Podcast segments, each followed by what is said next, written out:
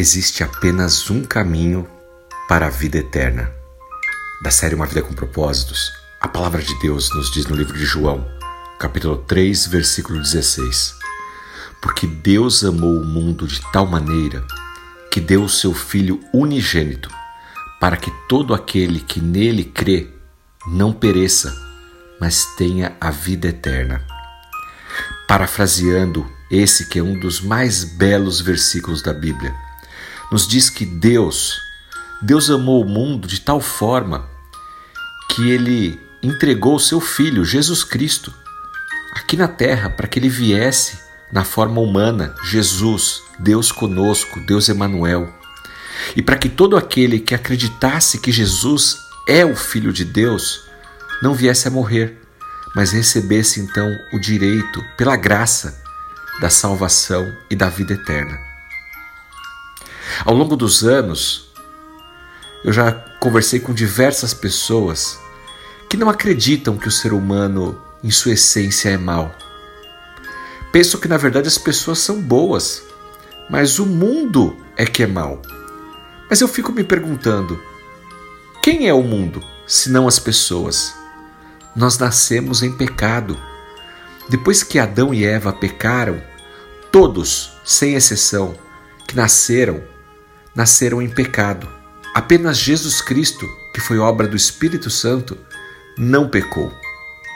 As pessoas olham para o mundo, veem relações quebradas, veem guerras e todo tipo de desgraça e ainda assim acham que existem pessoas boas, boas em sua essência, mas isso é uma mentira, porque todos nós somos pecadores. Todos nós estamos sujeitos a falhar, a errar. E a palavra de Deus diz que o salário do pecado, ou seja, o destino para os pecadores, é a morte.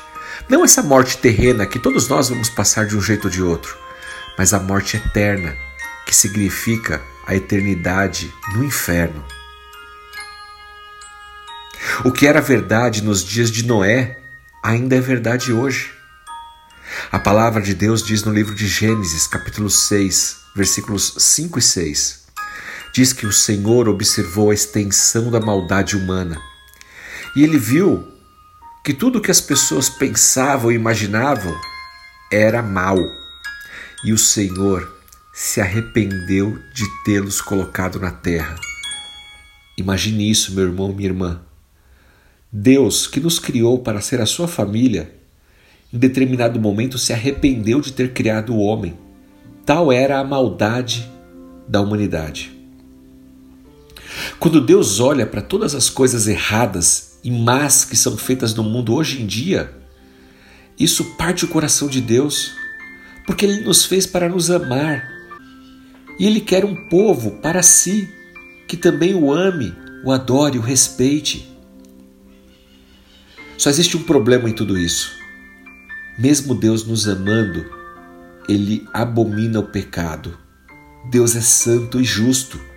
Ele é perfeito e ele não pode pecar. Um dia ele vai acertar as contas e vai corrigir todo esse mal que existe no mundo. Ele julgará com justiça todas as nações. Por enquanto, eu e você estamos aqui, podemos fazer o que nós quisermos, somos livres mas lá no céu, o pecado não entra. Não é permitido nenhum pecado no céu, porque o céu é um lugar completamente perfeito. Isso significa que somente pessoas perfeitas poderiam ir para lá. Mas como nós vamos ter acesso ao céu se nós somos pecadores imperfeitos? Teoricamente, nenhum de nós teria condições de ir para o céu. E é aí que entra a graça, porque não depende de mim e de você, não são pelas nossas obras, pelos nossos méritos. Ah, mas ele é bonzinho. Não, não adianta. Por mais que você faça coisas boas aqui na terra, você ainda é um pecador. E pecadores não entram no céu porque são imperfeitos. Mas graças a Deus, Ele abriu um caminho para nós por meio de Jesus Cristo, seu Filho, para que pudéssemos então ter acesso ao céu. Deus amou o mundo de tal maneira que deu o seu Filho unigênito, para que todo aquele que nele creia não venha morrer, mas receba a vida eterna.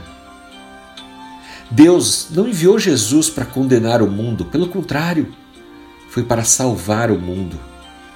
Quem acredita que Jesus Cristo é o Filho de Deus não será condenado.